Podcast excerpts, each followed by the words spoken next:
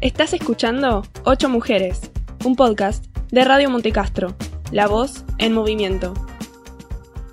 Según la UNICEF, por mutilación genital femenina se entiende todo procedimiento que suponga la extirpación parcial o total de los genitales externos femeninos u otro tipo de lesión a los órganos genitales femeninos por motivos no médicos, Pese a considerarse internacionalmente como una violación de los derechos humanos, en la actualidad más de 200 millones de niñas y mujeres han sufrido la mutilación genital femenina.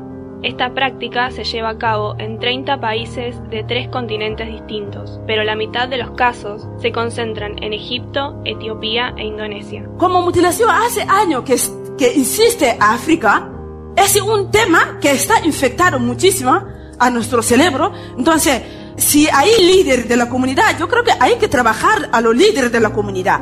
Porque así la mensaje se llega correctamente a, la comunidad. A Diala Diarra la mutilaron con apenas una semana de vida en Namina, comunidad del país africano Mali. A los 13 años arreglaron su matrimonio y a los 15 se mudó con su marido a Cataluña.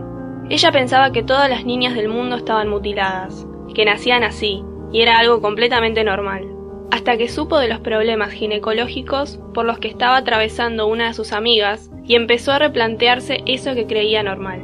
Tanto Diala como su amiga forman parte de las 200 millones de niñas y mujeres mutiladas que se calcula hay en todo el mundo, y la mayoría de ellas sufren esta práctica antes de cumplir los 15 años.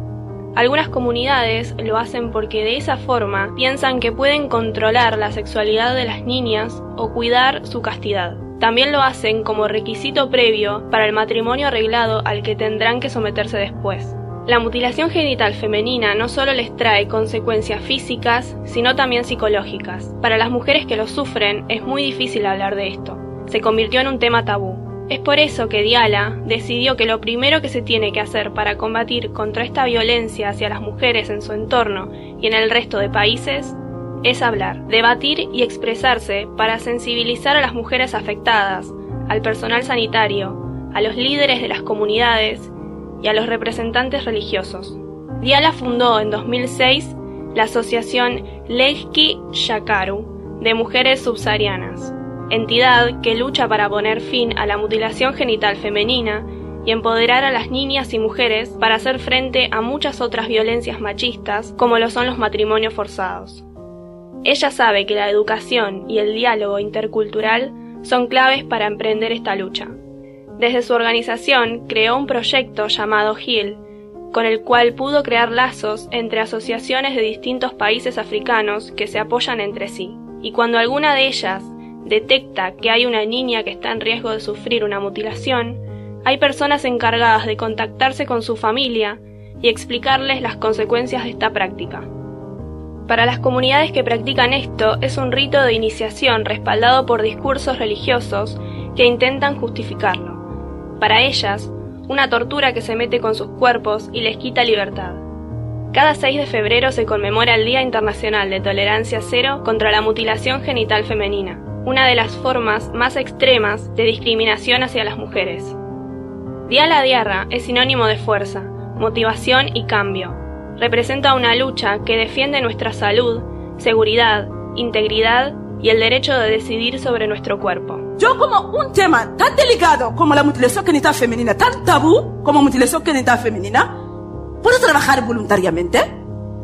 No. Yo no puedo, porque tengo cinco niños o tengo cuatro niños. Tengo que trabajar para mantener estos cinco niños. Si yo voy a trabajar día a día a mi comunidad sin un duro, ¿vivirá este hijo? Por tanto, a los políticos, ah, estoy diciendo a los políticos que la mutilación, que no quedamos en nuestra casa tranquilamente, que si ha acabado la mutilación genital femenina. No, no ha acabado, no hemos empezado todavía. ¿Por qué? Porque la comunidad infectada todavía no llega el mensaje. Y esto aquí y África.